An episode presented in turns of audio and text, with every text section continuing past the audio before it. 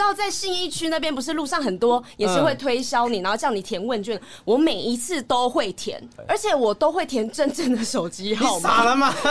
我有一次是填假的，就是我真的停下来填，然后我就填陈什么什么，随便写个手机，然后看着我就说：“请问你是黄豪平吗？” 然后就。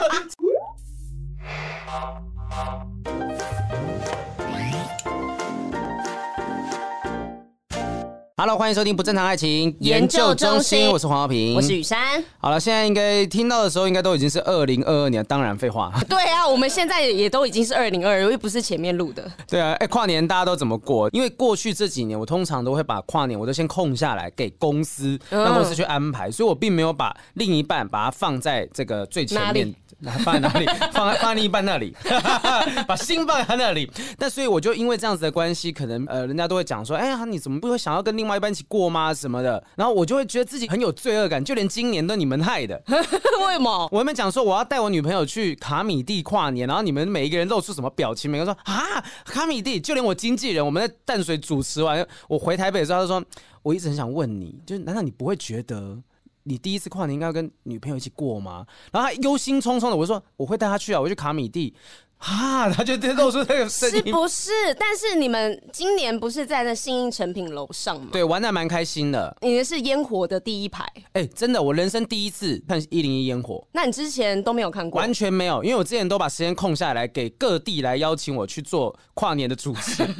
不是，我觉得因为艺人的身份，另外一半一定要体谅，嗯、因为我们能赚钱的时间就是大家放假的时候。是是是，是。然后我就觉得说，哎、欸，其实我女朋友非常非常的体贴。关于这点，就是我当然会觉得说啊，有点可惜，无法。跟他陪着他一起跨年，可是至少我不会有罪恶感，说啊，这无法跟你一起跨年，这我真的是很下流，我是个不不好的男朋友。你现在你们还在热恋期，他心里面即便有不爽，他也不会在现在说出。你说等到明年之后，他就讲说，你今年要啊，你又要去卡米蒂哦。我跟你讲，去年只是不好意思说啦。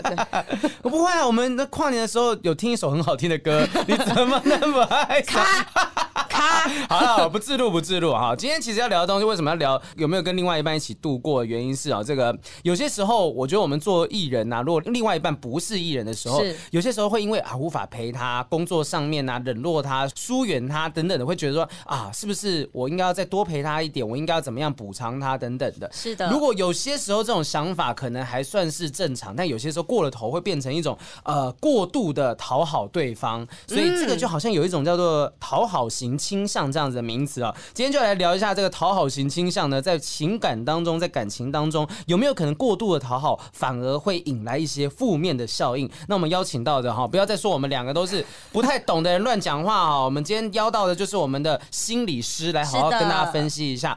啊，欢迎我们的心理师苏炫慧，欢迎。Hello，好平好，还有雨伞好，很高兴来到这里。好，欢迎老师。老师最近是不是有新的作品啊？是惯性讨好，主要就是谈这个讨好性格，在我们很多人际关系其实都会存在，也会出现。嗯，当然男女性都会发生，但是特别是女性啊，哈，因为女性这个会牵扯到自己的自我价值感。是，所以当你觉得说，哦，我的存在的价值不及于另外一个人的爱来的那么重要的话，那我就会想要倾囊而出，我就想要完全的去服务他。都给他，都给他。对对，所以这个时候呢，呃，对方可能他还没有真正的体会到说，哎，其实你也是付出很多的心力，你也付出很多时间，他还不知道要去体会到你的付出的时候，他可能就觉得理所当然。而且有些时候，这种互动关系是会变成一种惯性，也就是一种讨好模式。那当另外一方觉得说，哎，其实你以前都可以啊，那你为什么现在才有意见？哈，比如说你们刚刚谈的例子啊，每一次那个跨年，对方都很体谅。突然间有一次，他说：“哎、欸，你为什么每次每一年的跨年都不能跟我过的时候，嗯，可能另外一个已经被体谅很久的那个人，突然间就、啊、就是炸毛了。嗯、就你平常对他都太好了，突然间你好像今年无法这样子对你，他觉得哎、欸，你怎么这样子对我这么糟糕？有点宠坏对方的感觉。因为我们也是让他们这样子去做啊，我们也接受啊。对，然后慢慢的呢，这个一定会变模式嘛。嗯、所以以后你可能在接很多的 case 的时候，很多的工作的时候都不会考虑。到他 哦，哎，没有没有没有没有，这点我要解释一下，这这点我要解释一下，就是我我现在没有人说是你啊，你为什么要解释呢？你跳下来，你在心虚什么？哎，这个冷气开强一点，开什么？不是不是，我因为我认真的觉得，你看我扣子一扣剪到第二颗，在冒冷汗。没有，因为像是我跟我女朋友都会讲说啊，因为我有时候会有工作，她有时候也会有工作，她本来这个月她可能要。那工作，哎哎 哎，再讲出来什么工作？你说啊？他本来这个月可能无法陪我，就是我们两个会忙的无法跟大家呃对方见面，是，所以呢，我们就讲好说，如果今天要过节的时候我们无法陪对方，那么我们就提前，例如说跨年，我们就我们不要跨一月一号，我们就跨十二月二十七号之类的。这么提前呢？真的哎哎，因为太提前了吧？你笑什么？我跟你讲，今年侯友谊就这样弄啊！今年跨年新北市跨年烟火就是跨八点二十二十一分到八点二十二分，这么特别。对，因为他是不小心蹦出来了吗？没有，不是，我不是被人按到这样。对，不是他，他就讲说，我们今天要跨向这个二零二二，但是我们要领先全台，所以就是超前部署，用八点二十一分，二零二一到二零二二这个时间。哦，所以我们是建立一个新的模式，是说我们为自己定义仪式，定义什么样的才是节日这样子。对，但是我觉得今天找老师来是非常正确的，因为我觉得像好评过去你的感情，你就是超级讨好对方，非常讨好。对，然后我自己过去感情，我现在是因为经历过比较多段，有成长有学习，所以我现在比较非常讨厌。对，什么？我现在是讨好自己比较多，就是爱自己这部分。所以今天要请老师来教一下好评。我觉我觉得可能过与不及都有问题，老师好像有带来一个表格，我们这个表格心理测验现场现做哦。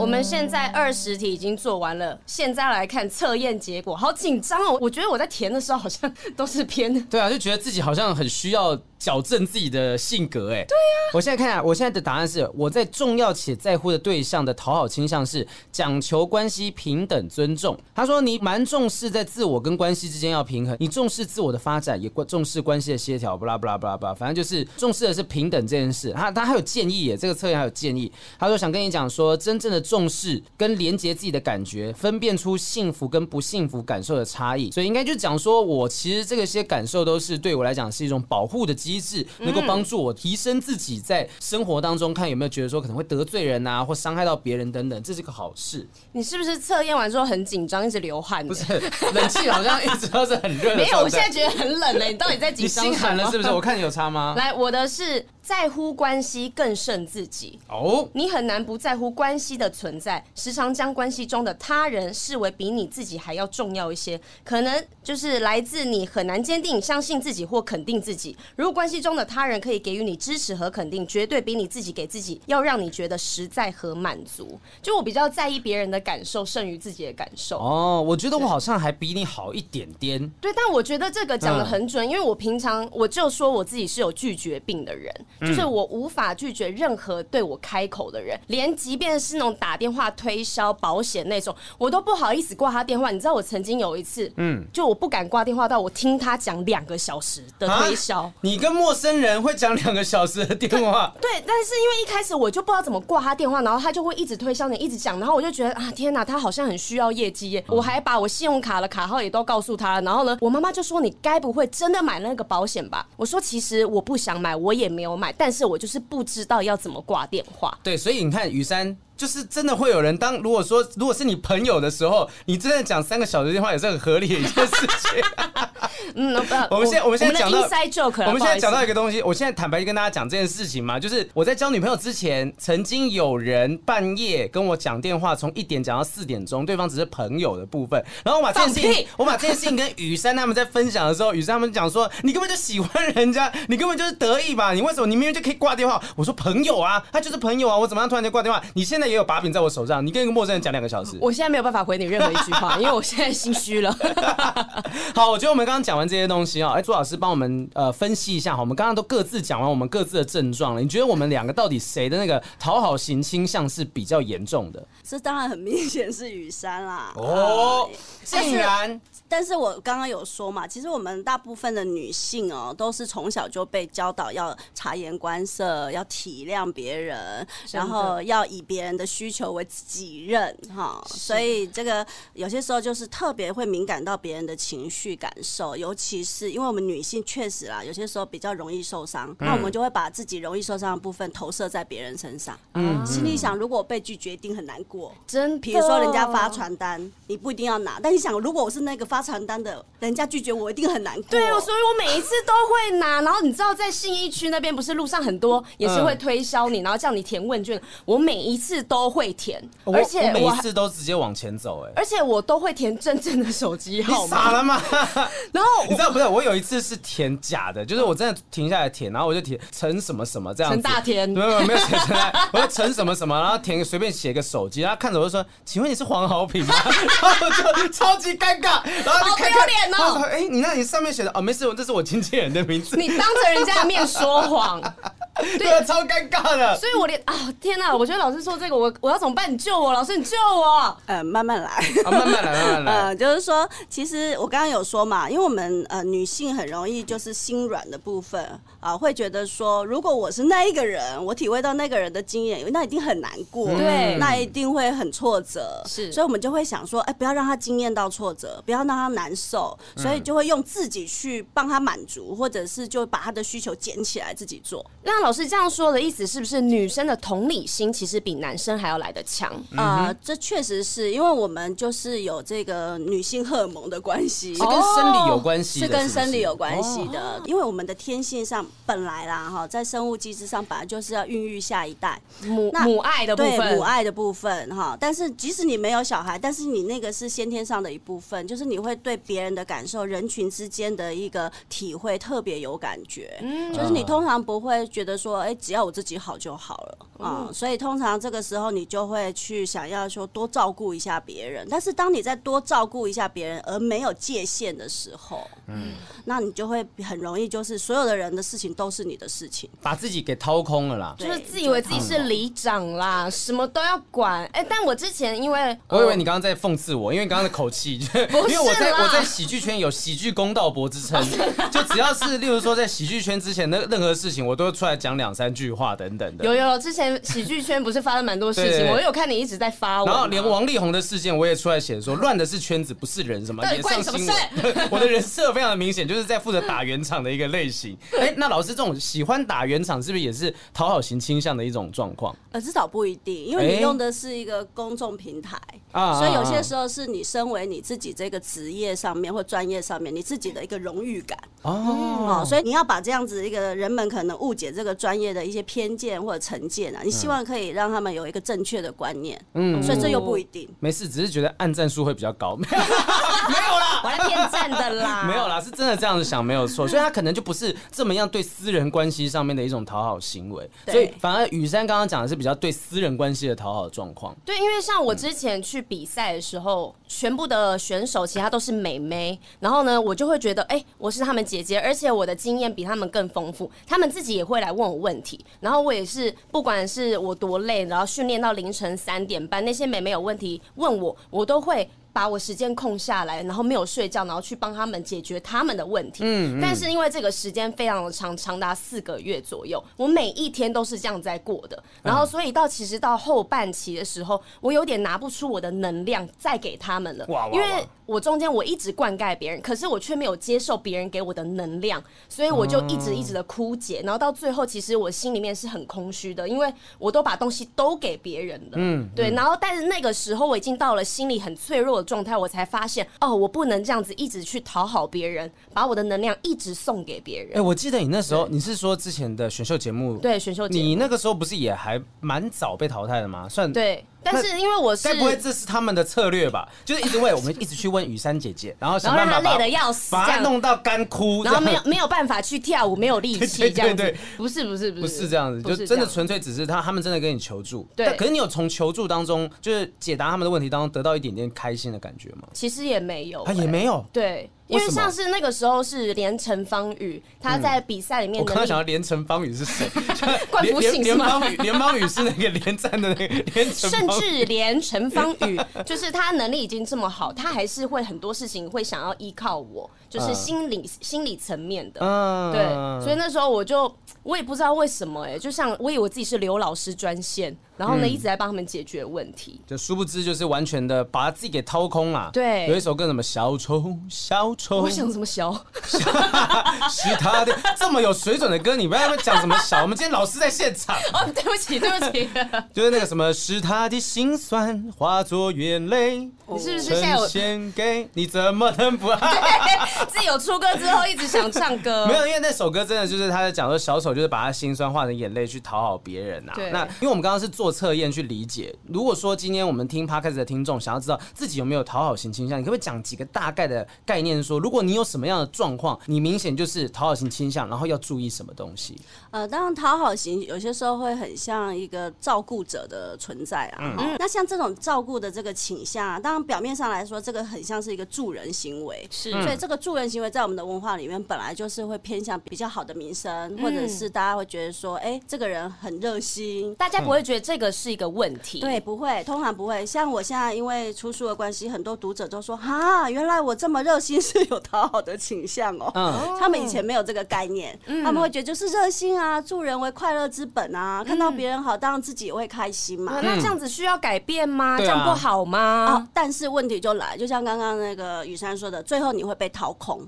重点在这里，嗯嗯、是掏空，跟你本来自己想做的事没办法完成。嗯，哦、意思就是说，被你帮的人都突飞猛进了，可是他们都晋级，只有我被淘汰了，结果你留在原地啊。对，因为你所有的能量啊都被吸取了。啊，所以我们每一个人，大家有一个观念，就是说，你的内在的心理能量就像是一桶水。嗯，那你这桶水啊，其实水位要比较满的情况，至少要九分满，你会比较有能量做事情，是啊，或者是呃完成你的梦想啊。但是如果有人常常到你身边，把你那一桶水舀一瓢走。每一个人都摇一瓢走，或某一个人就拼命摇、拼命摇、拼命摇。其实你的对你的那个桶子就没有水。嗯，哎，那没有水，你又没有其他人灌溉你哦。因为其实讨好的人不太会让别人知道他的困难跟问题。对，因为他会觉得说不要造成别人的麻烦。对，所以他不会得到别人给他水。我要我们要不要其他人撤出去，你们两个聊就好？就刚好今天就当做是你的会诊时间。没有，我今天故意找老师来。然后不要付那个钱的，我我们都不讲话，对对，我们都讲让你们看诊这样子。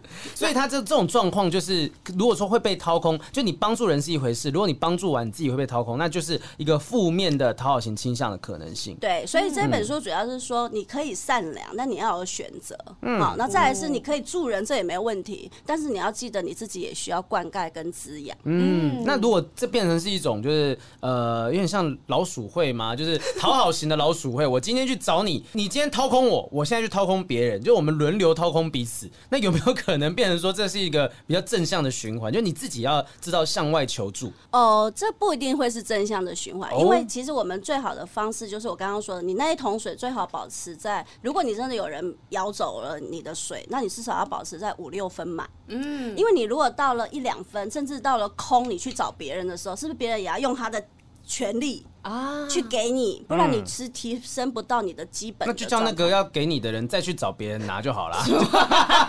这是这是是联联动债就是这样出来的。不是因为刚刚老师意思是说，情绪金融危机。如果这种倾向的人，他们是比较不会接受别人的就是灌溉的。嗯，对。但你要学习吧，就是你要对这个是要学习，这是要学习。所以我们我们后面也有在讲到说，其实你要学会去用正向的态度表达你的需求，不要觉得说你只要说出需求就是问题。就是麻烦，因为这个跟有些时候跟家庭经验有关。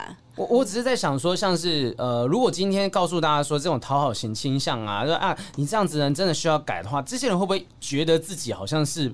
不正常的，呃，嗯、他们大概已经很有感觉了，在生活中本来就很有感觉，说他们的讨好可能已经造成他们生活失衡，然后再来是他们大概应该也会遇到很多次的经验，是人际关系里面别人把他吃干了、磨磨光了，哦、人跑了。所以今天其实，例如说，真的会觉得需要老师那本书，会觉得说啊，讨好型形象好像真的对我自己造成麻烦，就是我已经过得不开心的了。如果雨山明显感受到，对，如果你雨山你完全都不怕人家掏空，说啊，我现在过得很幸福啊。没关系，来找我帮忙，他自然不会觉得自己讨好倾向有什么问题。对，哦，他不觉得他失衡嘛？哦，那具体来讲，有没有什么样的方式可以比较有快速的去改善这样自己的状态？例如说，怎么样不回对方讯息，或者是对学习学习 say no 是一个很重要的一步，但是这一步很难，所以我们放在后面。啊，OK OK OK，从简一步一步来，简单的简单的开始。对，简单的就是说，呃，我会先请讨好者先感受到他自己的感觉啊，嗯、就是刚刚刚豪平你的那个测验的结果说的一样，你的情绪、你的感受其实是你的救命的警铃。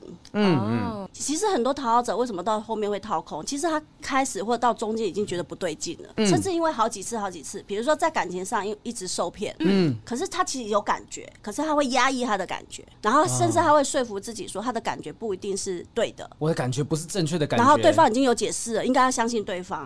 啊，对，他会全盘的以对方说法为主，没有听自己心里面的声音。没有，这个跟自尊缺乏应该有点关系，是自我价值感、自尊上的缺乏，没有自信，没有自信，而且他呃，因为讨好型为什么要在关系里讨好？主要就是他想要在关系里得到一种依赖的感觉，但这个依赖又很奇妙，他不是真的说要对方为他做什么，因为事实上讨好者通常都是贡献的那一个，他不是真的要对方去给他东西，我反而是用我给对方好处。来得到一种对对方的依赖，就是我需要一个人来被照顾。哎、欸，这好像那个《华灯初上》也有这个。我我现在不讲剧情啊，但是那时候 反正里面也有类似这种感觉，就有有一小段对话，我觉得有点意思，就是说你总是这样的照顾别人，现在换我来照顾你，结果他用一种用照顾作为一种报复的手段。对对对，那那蛮后面的，对对对，没事，没事，这个对话又不知道是谁讲的，所以我觉得说，就是这种东西有些时候是呃习于照顾别人，就觉得我我之前跟一。群人去看电影，嗯，然后呢，其中有一个主揪，就是他经常会，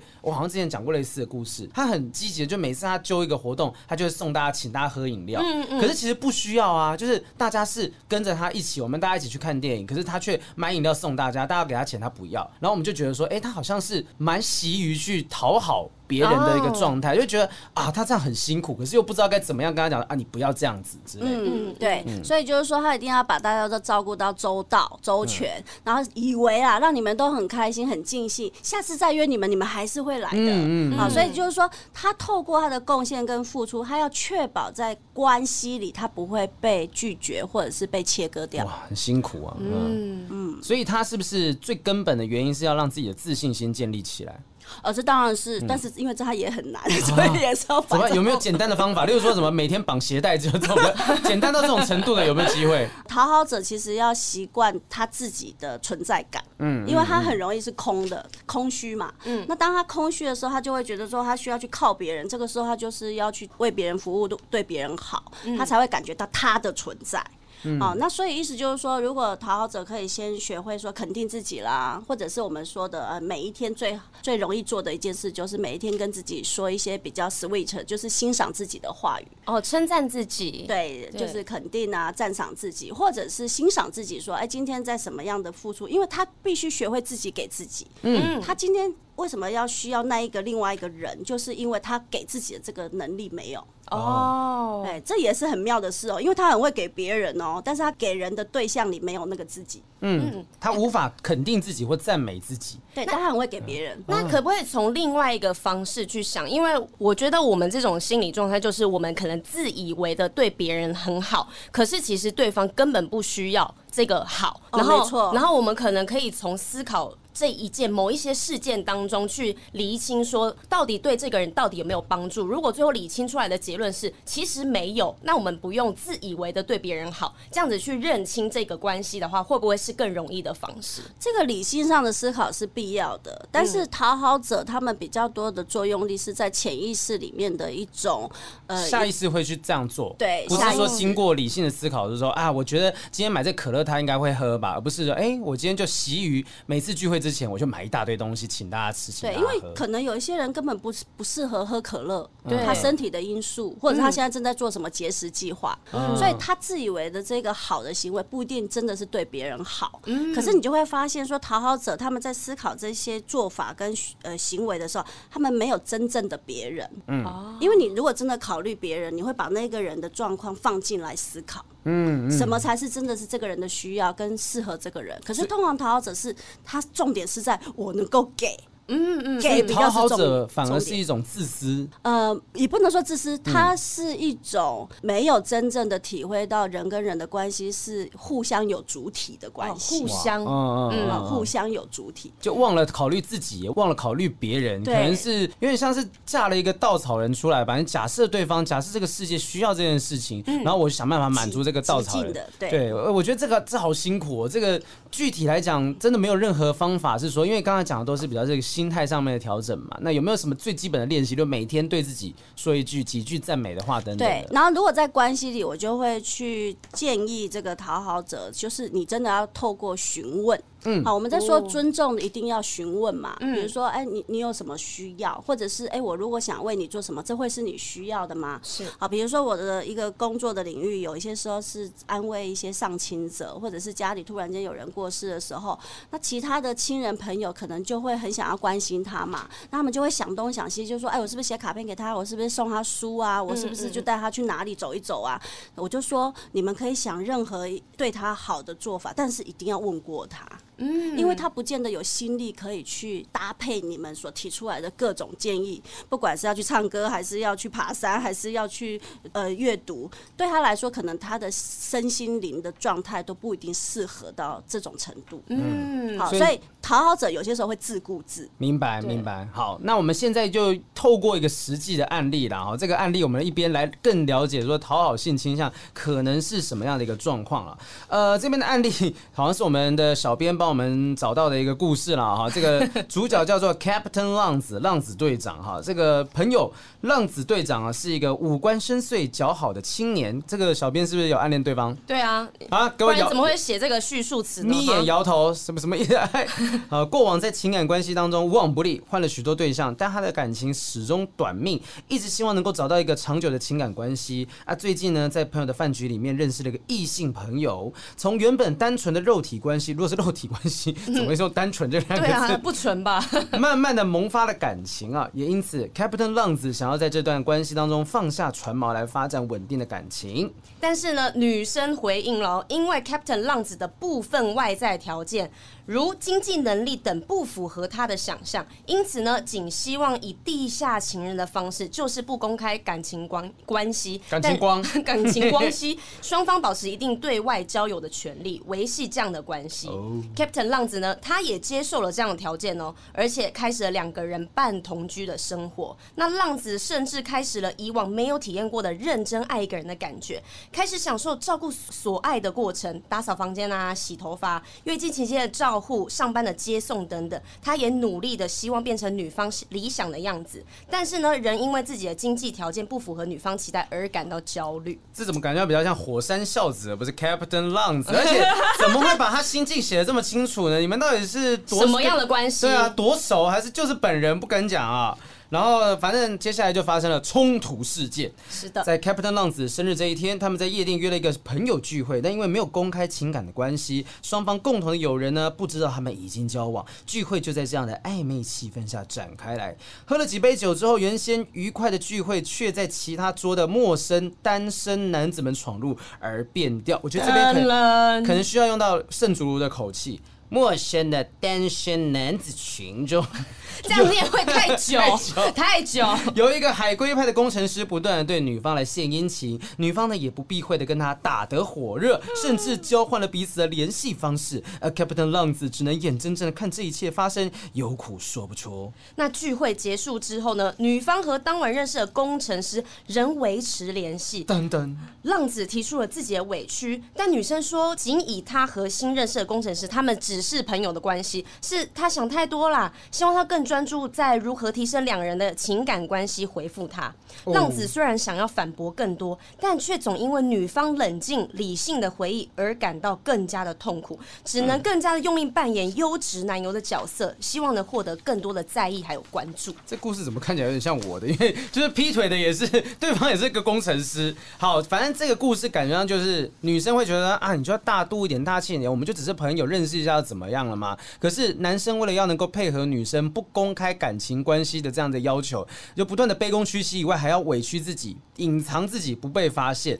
所以这样子的一个行为，老师这也算是讨好型倾向的一个状况？哦，对的哦，因为你刚刚提到几个词，就是讨好型的人会有的一个现象。关键字：卑躬屈膝。哦哟，嗯，这个很很严重的委屈。委屈，太以委屈。对，然后他们其实那个委屈里面的感觉里面，就是很多的无助感、嗯、无无力感、不被认同感。对，不被认同，然后不管怎么样的做，好像永远没有办法达到那个标准。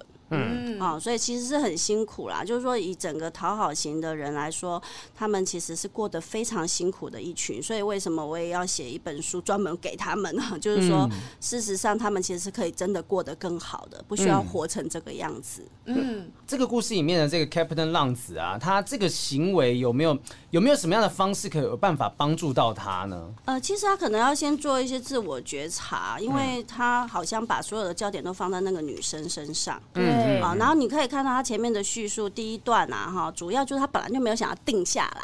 哦，因为他的名字就叫 Captain 浪子，对，不是，是他一直换的，他一直在换那个，哎，性爱的对象是吗？也没有讲到性爱，老师，性爱是你自己加的。哦，是啊，是啊，换了许多对象。OK OK，那是什么？没有一个。他说换了许多对象了，然后就是感情始终短命。那他认识的这个女生朋友，其实最原始应该是从肉体关系开始的。OK，嗯嗯好，那嗯、呃，一般来说啦，如果会假设 这假设，如果他会先从肉体关系开始，就是没有认识的过程，哦，没有基础，没有基础，嗯，没有互相认识嘛，连对。方到底是什么性格、价值观是如何、家庭的成长背景是如何都不知道，嗯，好，那这样子的情况下，其实就比较偏向我们说的回避型的依恋关系，哦。哦，啊，因为回避型的依恋关系本来它的假设就是我跟别人不会产生一个长久跟。比较有深度的关系，嗯啊，就是说我们只要接触过了就散人了，或者是接触过了我们就不会有关系了。所以对他来说，去真正的认识另外一个人没有那个必要。嗯嗯嗯，好，这个叫回避型依恋。对，他本来就是没有打算进入关系，回避就是他回避关系。哦，啊，所以他没有打算进入关系嘛，所以他自然会觉得说啊很潇洒。好，因为回避型依恋关系的人其实就是很害怕在情感里面的受伤，然后再来就是他们觉得。只要有付出，可是后面可能很多失望。期待落空，那这个都是痛苦的来源，嗯、所以他们就宁可不要有这样子的付出。嗯嗯嗯，之前直接逃避他这样子。对，之前的时候我在看那个，我们有分享过好几次哦，就是阿德勒心理学里面提到的说，有些人会沉溺于谈那些呃不伦啊、外遇啊，他其实有些时候就觉得说，我就是不想定下来，我刻意选择那些不会有结果的感情，这也是对我一种保护的机制。对，所以其实从某一个程度来说，第三者都是这个情况。嗯嗯，因为第三者他不。需要常常跟那一个主要的谈感情的对象真正的日夜相守，嗯啊，甚至他可以就是把最好的一面给对方看就好了。嗯，事实上是很害怕进入所谓真实关系的这个族群。所以这个故事里面的 Captain 浪子会不会其实他原本是这个回避型依恋嘛？他觉得说啊，我都不想定下来，但是今天真的给他遇到了，遇到了一个可以定下来的对象，结果反而对方比他更会玩，对方不想定下来，对，对方不想定下来，这好像是什么好莱坞一些爱情电影会有的剧情，就那种玩咖，然后哎、欸，是不是之前在马修麦康纳有拍过这样一部电影？我有点忘了名字，反正就是他是个玩咖，然后他今天遇到另外一个女生，女生比他更会玩，就是以前不知道。他前女友派来给他，就想要整整他的这样子一个对象，结果他就中那个人的招，就中了招，然后真的爱上了，就反而被他玩弄在鼓掌之间。哦，这要怎么办啊，老师？对啊，这怎么办？我会觉得这其实是一个他生命设定的一个局啦。为什么说是局啊？对，为什么是一个局？你看哦，他之前都没有真的说去奠定他生活的各种层面里面的基础，哦，感觉起来他就是一个。好像在游荡的人嘛，哈、嗯，在各方面啊，包括爱情游民，对，不管是不是感情哦、喔，因为他后面有讲到说，其实大部分那个女生没办法定下来的原因，是因为她觉得她的条件不够，啊、对，经济能力不符合她的需求。那这个条件不够，就是会回到之前嘛，这一位浪子他自己玩太疯了啦，他都没有真的好好怎么看他的生活，嗯、怎么看他的生命，嗯、对不对？嗯，好，那你今天说到定定这个字啊，其实只要回到定，就是稳定感的话，我们人生要稳定感，需要很多条件呢、欸。呃，钱。哦，钱、经济、三观呐，对你的社会的基础、人脉、社会资本，这个都是你要打拼健全的三小听骨，平衡感非常好，有有稳定的感觉。好，所以这些稳定，你看他要定的时候，他没有相关的背景跟条件，所以这个算是他第一次想要认真的开始谈感情，但是因为过去没基础，对，所以他其实这个已经注定会失败。哇哇哇哇！所以他就应该就是要放下，转身离开吧，因为其实这一段感情也让他意识到他自己的这个问题啊，就是说，也许这一个人一直有回避他自己的生命价值的这个特性，嗯，所以他以为只要有一个女性愿意跟他在一起，虽然没有公开，可是愿意跟他在一起，就代表他还有价值，他还有一点可以被人家期待。嗯嗯，有点是，有点是，有点是被。在这个录音室里面讲话都要很小心。期待，就是说，就是说。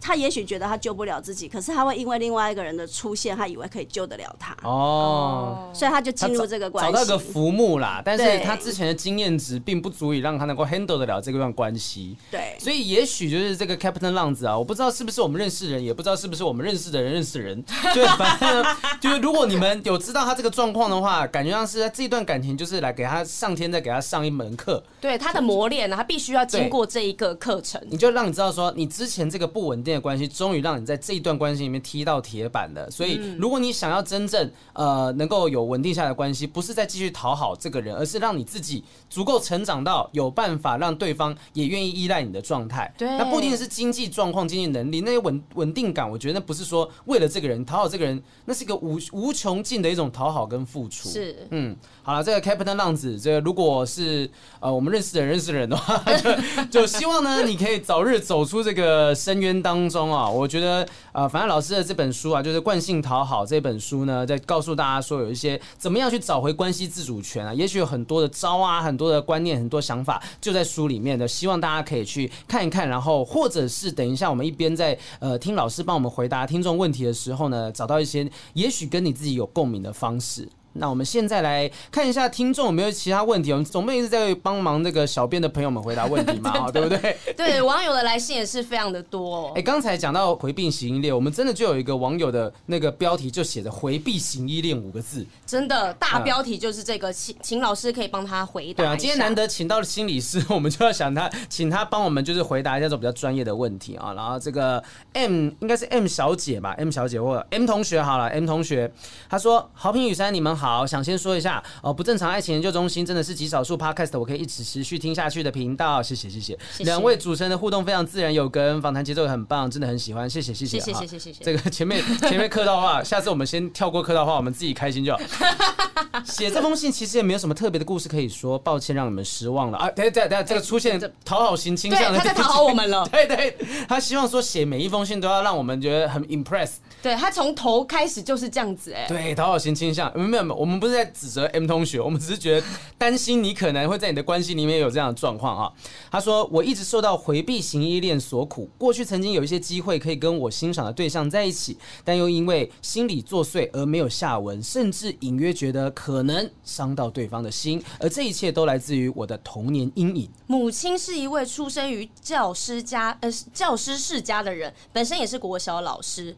就是他自己读的那个学校啦，他小时他他读的国小，就是他妈妈就是在里面当老师。嗯嗯、性格严谨又非常爱面子，导致幼年的我花再多力气都满足不了他的期望，长久下来失去了自信。长大后，当欣赏的对象也开始对我表示好感时，我就会启动自我防卫机制，开始远离，因为我生怕对方失望。Oh my god！不知道，嗯、呃，不知道这个不正常爱情研究中心有没有机会可以谈谈这个状况啊？跟他有相同情形的应该也不少。如果能够让他们提早了解自己没那么糟，或许可以少了很多没有在一起的后悔。你看这个人，他是不是足够讨好型？倾向特质，就他连要我们帮他回答问题，都是希望说啊，希望回答我的问题可以帮助到其他人。哇，这个压力很大呢！哈，住不正常上到榜一，夜配接不完，好节目需要支持，谢谢谢谢，感谢感谢。老师，这个状况好像综合刚刚前面讲到的两种特质，哦，讨好型倾向的特质，以及回避型依恋，他又不想要不敢在一段关系当中定下来，但同时又会呃不断的想要去满足别人的期待。在广泛型人际来讲，他大概确实会比较偏向。讨好型。你会看他的用字遣词，充满了照顾人嘛，哈，然后体会你们的体恤你们的感受。那所以这个大概在他日常生活中也会是一个他很习惯这么做的。那特别又是老师的小孩啊，你知道老师的小孩就一定要有一个规矩，然后一定要做出来给人家觉得说，哦，你就是老师家的小孩啊，压力 会大，你是模范儿童。对，所以你看他从小到大就会是在这样子的一个阴影下哈，然后又很害怕就是呃让别人不舒服，然后又害怕让家人丢脸，哇，这压力真的太大了。老师刚才前面有提到说，就是这些是不是跟家庭的生长背景是有非常大的关系的？对，因为他有提到这件事情。是我们讨好型，如果简单的说，很简单的说，就是说里面住着一个乖小孩，心里面住着一个乖小孩。嗯，然后那个乖小孩，你外表已经长大了，你已经成年人了，可是为什么那个乖小孩在那里？意思就是说，其实你的心智整个年龄上还没有真正的成熟转化。啊。哦，你还有那个乖小孩，就是说，哎，很害怕权威的批评，很害怕被权威指责，然后很多时候你看到人的关系都是一个不对等，意思就是说你一定是比较低下位的那一位。嗯。啊，那别人总是很容易，他说的话就好像是金玉良言啊，你一定要遵守哈，然后呃很容易就会感觉到说，好像别人说一个他的观点跟你不一样，就会变成你不对。嗯，好，他很容易会进入到这一个陷阱里面，就是 follower 啦，他都会去 follow 别人的话等等。对，因为他很害怕，就是说他想的是不对的，然后他做的事也是不对，所以就是很容易别人只要说，哎，你为什么要这样做？哇，他就七上八下。那这样是等于他的判断力不足吗？呃，对，在智力就是自我独立上的思考跟判断力跟选择力都不足。你刚刚讲的这个自立，自己的自吗？对，然后站立的立，自立，自立，自立自强，是不是？对对对，自立感不足，自我独立、自立感的不足会造成这样的情形。因为他在权威家庭下，他一定会很习惯，一定有个权威，听别人的话嘛，听妈妈的话，听老师的话等等。对，那所以如果他今天要独立进入到一段亲密关系，哇，那他就会遇到很多挑战，他确实是要害怕的。嗯，因为他要自己做很多反应，做很多判断，他要知道要不要跟这个人吵架，要吵到哪里，嗯、然后跟这个人在谈判中要怎么谈，然后甚至那个人做出什么反应，他要做什么样的回应，这这个其实都是非常具有独立性的功能。嗯、那会不会是他这样子做会让他自己心里比较舒服，所以他会去做这样的行为？对，这个舒服就要牵涉到，就是说我们内在其实最强烈影响我们的情绪叫恐惧。哦，oh. 所以他的舒服是为了他不要经验他的恐惧，因为恐惧很难受的。恐惧有些时候你头脑会空白的，嗯，然后你会压力很大，对，压力很大，然后你会觉得你好像四肢都被绑起来一样，你就是做什么都不对。嗯、那所以他觉得说，只要让对方顺顺的，不要有生气，不要有难过，对方都平平稳稳的，好像都没事，我是最安全。你开心我就开心，我就安全，他不一定要开心，嗯、我我就安全。对，那可是这样子的人，他有没有什么方法，就是可以？停止他对于权威的服从呢？就是他内在的自立性一定要先茁壮，因为如果他没有回到他的独立自我的话，嗯、其实我们的那个从国中开始到高中到大学，其实都在训练这件事。当然不见得你的环境刚好有遇到适当的老师或环境啊。嗯嗯嗯、意思就是说，其实我们在十七岁到二十岁是在问题解决的黄金期，嗯、那那一段时间的环境怎么办？对 那你现在就要赶快补，错过了可能心里小孩就要长不大了。对对对，对，对，怎么补？怎么补？对，就要补，就要去说，哎、欸，就算你有旁边有一个你认为的长辈，或者是你觉得应该尊敬的对象，他说了一句话，你都要想这句话我听起来是什么，然后我、嗯、我怎么觉得，我要能够辨识我的价值观，嗯、我要能够辨识出什么东西是我同意，什么东西是我不同意，我要说出我自己的论点的时候，你的独立性就会开始长大。嗯，哎，但是你如果都是听话，因为我们要当听话的小孩嘛，乖小孩的特色。那这个时候听话就是说，只要他够有地位，只要他够有名声，只要你给他一个权威的位置，权威的权柄。就他说话，你就说是对是，那你根本就不用思考哦。所以其实应该是说，就是具体的方式是，当如果今天听到一个权威的人给你一个指点的话，你应该要养成一个思考习惯，是我先想我到底对这件事情的感觉是什么，先停下来，对，先停下来。就是你可能以前是啊，别的权威老师讲什么啊，或者那个妈妈讲什么，听了嗯好，我要听我听我听。可是你应该要先停下来说，哎、欸，有一个看起来明显是我平常常听话的人讲话，我要先停下来想，哎、欸，我会怎么样想？我会不会不舒服？服？如果我会不舒服的话，我怎么样去应对这个东西？这才其实比较是一个呃，可能是第一步可以去做到的事情。因为那些所有讨好型倾向这些特质的人啊，他们可能都会，我觉得他们太习惯了，他要回避那个冲突感。对，然后他们太习惯说去听权威的话，因为这个方法最省力。对，可是你要学着去多花一点点心力，因为你不花心力，到时候你就是一直不断被人家牵着鼻子走嘛。对，因为像我自己的成长过程中，即便到我出了社会，因为一开始我是在女团出来的，团体生活呢，就是我们不能有意见，因为一有意见呢，就会造成大家的冲突。所以呢，我一直到出道的大概五年之内，我都是人家说什么我就做什么，因为曾经我有表达过自己的想法，但是就被上面有权威的人打枪，然后他就会说，如果你自己这么能做的话，那你就自己做啊。然后这时候我就遇到挫折，所以呢，导致到后面我即便到我长大之后，我都还是会习惯去听话，听别人说。然后我一直到是最近两三年离开了团体之后，我才开始学会自己去判断，然后为自己的人生做决定。因为以前都觉得哈，如果我不听别人话，那出了事情是不是我要一个人自己去承担这个？嗯、那如果我听大人的话话，那大人会帮我一起分担。没错，就是这个念头或者是这样子的一个想法，导致说我们觉得我们的人生一定要有个权威者当做我们的靠山。对，那当你有这样想的时候，你是不是很害怕权威者有一天切割你或不要你了？嗯，嗯，嗯，那你一定会。养成更加的顺服哦，因为你会想办法去讨好他，想办法去付出，只为了要跟这个权威者产生连结。因为这个权威者可以帮你省下很多思考的时间。没错，哇哇，这其实很可怕了哈，畸形难改。你的思考习惯如果已经被养成，就要花更久的时间才有办法把这个思考习惯给消磨掉了。是的，好，那就希望这个 M 同学还有其他任何在关系里面一样都有这种状况的人，可以稍微改变一下自己思考的方式。好。接下来下一封信，我们来看一下，吞这么大声说好，就是我，就是我，我要学习长大。对啊，我现在跟你讲，你以后不准再听权威的话，你知道吗？啊？好，不行啊！你不能马上就接受我的那个想法啦，质疑我，质疑我。我会听话。好，来看一下下一封信哦。这个是 C 同学说的一个总是对受过伤的人产生特别情愫的故事，这感觉上也是很特别的心理状态哦。他说：“豪平、雨珊，你们好，我是笋干哦，原来是 C 同学笋干。嗯，后加。笋干是个大二的女子。”我一直有个很大的困扰，我想我一直有个很我的很大，你忍一下，很大的很大的困扰。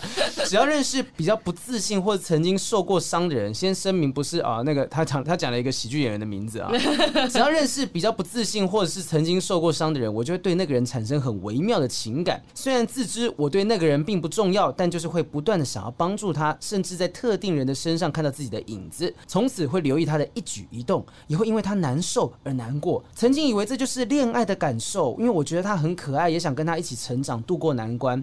但是又觉得，哎，可能只是把自己投射到他身上。或许我爱的只是自己。他之前和朋友分享过这些事，他们说是因为我的自私造就如此的行为。我自以为这就是他人想要的成长与进步。听完这番话之后呢，我思考了很久，究竟是不是因为我的自私造成我的行动呢？我对这些人的情感是来自心底深处的共情，还是什么呢？想。越不清楚，希望好评雨山可以帮我指点迷津，谢谢你们。最喜欢不正常爱情研究中心了。祝好评的哈哈恋二月九号、十号南海剧场门票大卖，还有祝雨山主持工作越来越顺利哈。他后面的时间他没有讲，又偷自录。老师老师，他刚刚这样讲的状况，虽然他没有提，但是好像跟我们今天讨讲这个讨好型的人格这件事情，讨好型倾向特质有一点点相关，可以请老师帮我们解惑一下吗？嗯，确实有一点关联哦，因为其实讨好型的人，通常他们内心呃都会有一种好像有些时候啦，他们会感觉到自己的孤单，有些时候会感到自己的无助。那因为他们也不太善于求助，嗯，所以他们其实对于自己的这种体会特别有感觉。而且讨好型有些时候会偏向比较内向的人，哦，会偏向哈，因为内向人都是往心里走的，嗯，那外向人就是一定要跟呃很多呼朋。呃，呼朋引伴，他们就不用用说的。那我反，既然我很内向，那我都用做的。对，我就我就是用做去满足大家。对，但是他们的内在心理的感受会比外向人来的多很多。嗯，经验上，他们一直往心里面想。对对，一直往心里想。然后，所以这个时候他们对某一些经验的情绪感受特别有感觉。嗯，他们就很容易投射到外界，去找一些对象来去把他们自己以前的感受去放在人家身上。哦，那这样是好还是不好？因为他现在这样写，就是他其实他不知道，因为他觉得说他目前这样子会对那些受过伤的人，会感觉上需要帮助的人产生那种一点依恋的感觉。但是是朋友跟他讲说，哎、欸，你这样不好，你这样就是你是自私，你就是自以为说别人需要这样，他真的需要改变吗？缺乏界限。嗯，缺乏界限，意思就是说，别人一定是你想的这样吗？对啊，他们搞不好不需要你的帮助啊。对，然后他们也许有他们自己的原因、自己的脉络，自己为什么要在这个处境里面，他们有他们的选择嘛。是，今天你如果把每一个人都当做一个完整的人来看，他就算看起来是你过得不好的样子，也有他的选择，也有他自己在面对的课题呀、啊。嗯，啊，所以你看，我们觉得说他过得不好，然后他应该被改变，其实都是我自己这边主观的看法跟评论啊。嗯，好，然后我就认为我的评论一定正确，所以我就一定要极力的帮助你。所以为什么有一些人，他们遇到讨好型这种比较好像要倾囊而出，然后不断帮助别人的人，都会说他们压力很大，然后好像一定要接受你的好意，然后如果我拒绝你的好意，就变成坏人是我了。嗯，